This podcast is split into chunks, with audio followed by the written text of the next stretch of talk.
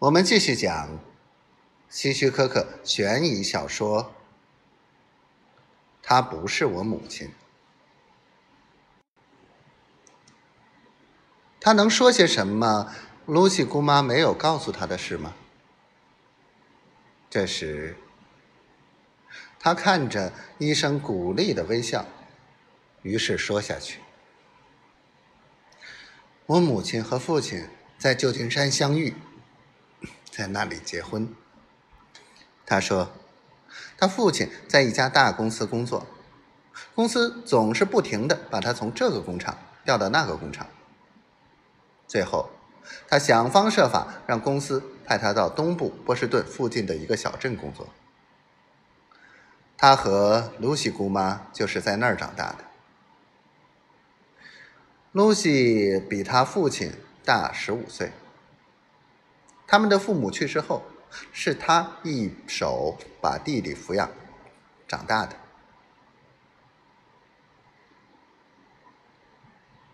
你非常像他。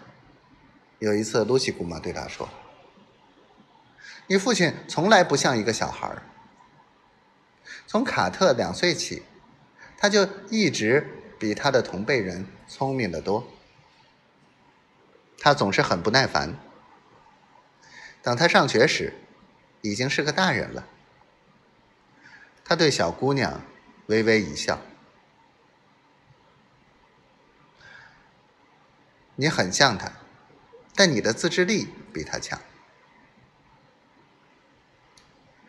他不得不学会控制自己。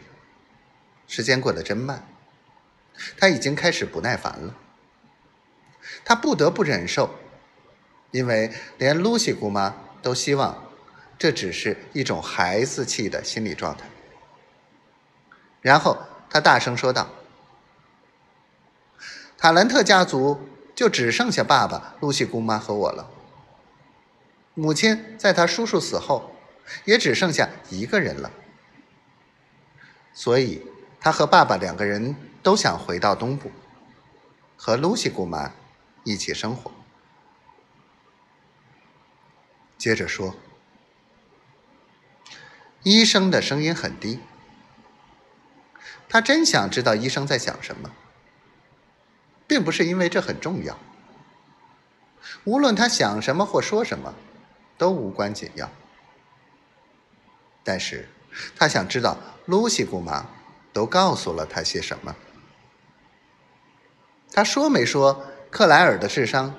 是他就读过所有学校中最高的。他现在是在神童班学习。